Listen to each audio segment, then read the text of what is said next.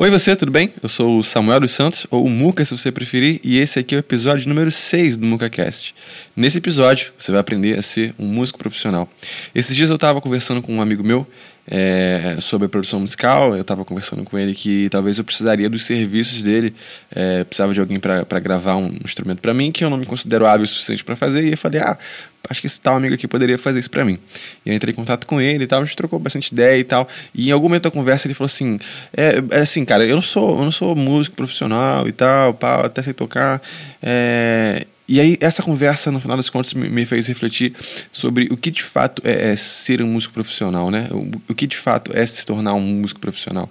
Às vezes a gente idealiza que ser um músico profissional é uma coisa que está muito distante da gente, mas na real, um músico profissional não é o cara que toca muito, o cara que canta muito, o cara que produz muito. É o cara que tem aquilo como ofício. Agora, se ele faz bem ou faz mal, aí vai definir se ele é um bom ou um mau profissional.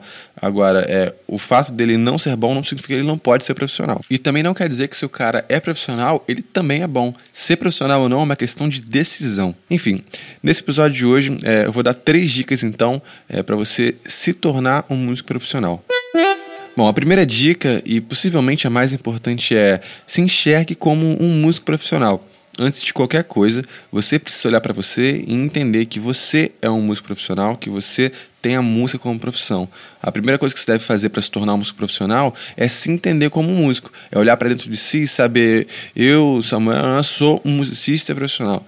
Que ao fazer isso, é, você passa a tomar as suas decisões baseadas na sua carreira. Se um cara, um advogado, por exemplo, lá tudo bonitinho, OAB, pipipopopó, ele se entende como advogado, então ele decide a própria vida dele como advogado. Então, por exemplo, é, ele vai estar com o radar sempre antenado para as novas oportunidades de trabalho na área dele, se tem algum lugar melhor para trabalhar, coisa do tipo. Ele vai procurar estar sempre atualizado lá dentro do ofício dele, então se mudou alguma lei, coisa do tipo. É, até, sei lá, ele está pensando em se mudar para outra cidade, vai morar num lugar diferente até nisso ele vai pensar: será que lá onde eu vou morar é, vai ter oportunidade para mim de trabalho? Vou conseguir trabalhar tanto quanto eu trabalho aqui? Vou ganhar mais, vou ganhar menos? Então, ao, ao se identificar como um profissional de alguma área, as suas decisões elas passam a ser tomadas com base na sua profissão. Você vai querer se beneficiar certo? E aí, quando a gente se enxerga como músico profissional, a gente também passa a tomar as nossas decisões pensando na nossa carreira de musicista. Aí, daí, fazendo um paralelo, a gente vai estar mais atento lá nas oportunidades dentro da nossa área de atuação, se você toca, se você canta, é, vai estar antenado com as novas tendências do segmento, se você é do rap, se você é do funk, vai tentar sempre é, estar atualizado com o que está, está sendo feito. É, até se por exemplo, se você estiver pensando em se mudar para uma cidade, você precisa, pô, será que lá naquela cidade eu vou ter oportunidade de trabalhar com músico, fazendo aquilo que eu gosto? Então, assim, a, a, a ideia de você se enxergar como músico profissional é justamente essa. Se enxergar como músico profissional faz com que as nossas decisões sejam baseadas no nosso ofício. E por mais que, sei lá, você atue em uma outra área aí, trabalhe com outra coisa, ao se entender. Ah, ih, tá clipando. Será que tá clipando desde sempre? Vou abaixar um pouco. Ou seja, ao se enxergar como músico profissional, pô, cara, será que eu vou ter que fazer tudo de novo? Espero que não, hein? Ó, pessoal, não sei se ficou bom não até essa primeira parte eu não reparei que tava clipando, agora eu reparei, espero que não tenha clipado antes. É, mas enfim, voltando. Ou seja, é, se enxergar como músico profissional faz com que as nossas decisões sejam baseadas no nosso ofício. E por mais que, sei lá, você trabalhe com outra coisa aí, ao se entender também como um músico profissional, as suas decisões, mesmo que sejam relacionadas com uma outra área tua de trabalho aí, outra coisa que você faz, essas decisões ainda assim vão proteger a sua carreira musical. Porque você não vai fazer uma outra coisa lá que vai te prejudicar aqui. É, você sempre vai procurar um equilíbrio, mesmo que você não trabalhe apenas com a música. E fora que, ao se enxergar como um músico profissional, na naturalmente as coisas que você pensava antes poderiam ser perda de tempo ou perda de grana também, acabam se tornando essenciais. Ah, por exemplo, se tu, se tu é um guitarrista, toca guitarra, e, e, alguma vez você pensou, sei lá, comprar um pedal, mas que talvez você pensou assim, ah, acho que vou, vou pagar muita grana aqui só para tocar e tal quando você se enxerga como um músico profissional, essa grana ela deixa de ser um gasto e passa a ser um investimento, porque você entende que aquilo ali é o melhor para o seu serviço, é melhorar o teu serviço, a, a, o serviço que você presta como musicista vai se tornar melhor.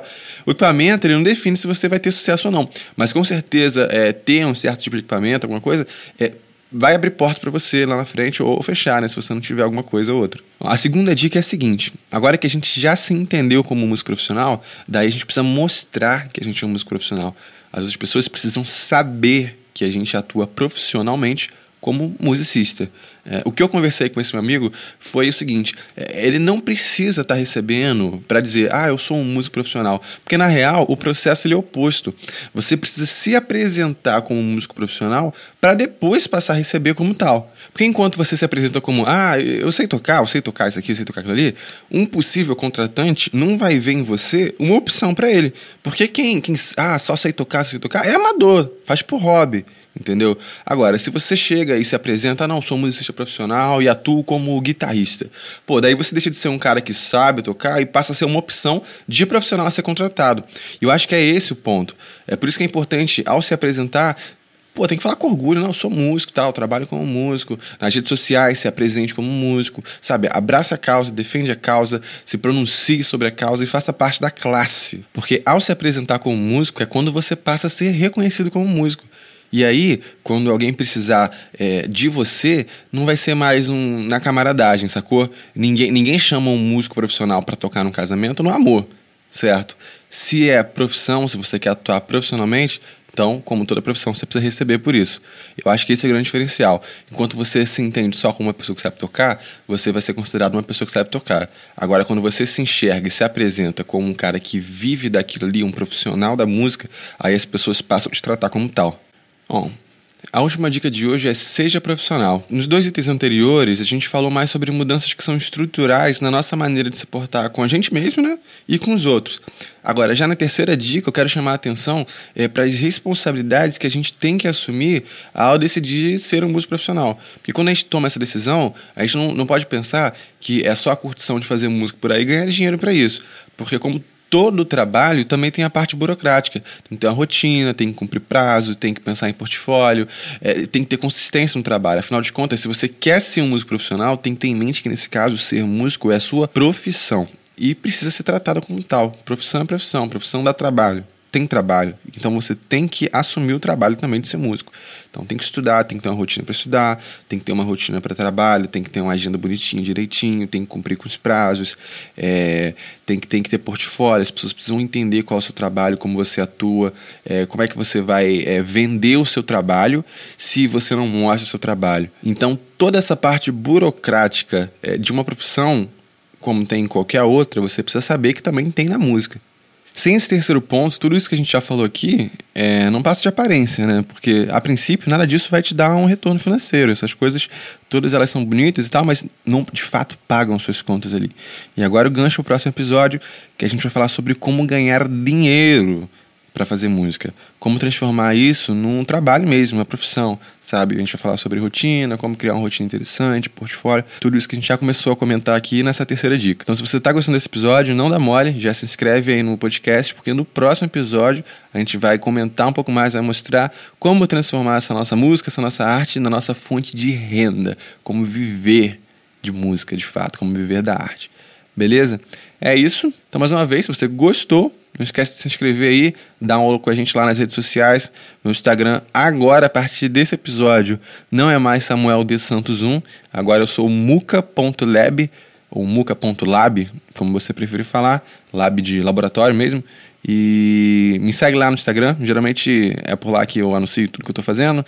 É, se você quiser conhecer mais, mais do meu trabalho como produtor, é, é, lá que estão todas as informações. Se quiser falar comigo também, é por lá. Claro, se quiser deixar um comentário aqui, também vou ficar feliz de ler e responder. Mas se quiser conversar comigo de fato, acho que lá é o melhor lugar, porque aqui eu demoro um pouquinho mais para ver. tá beleza? Aquele abraço, fica com Deus, se cuida e até o próximo episódio. Valeu!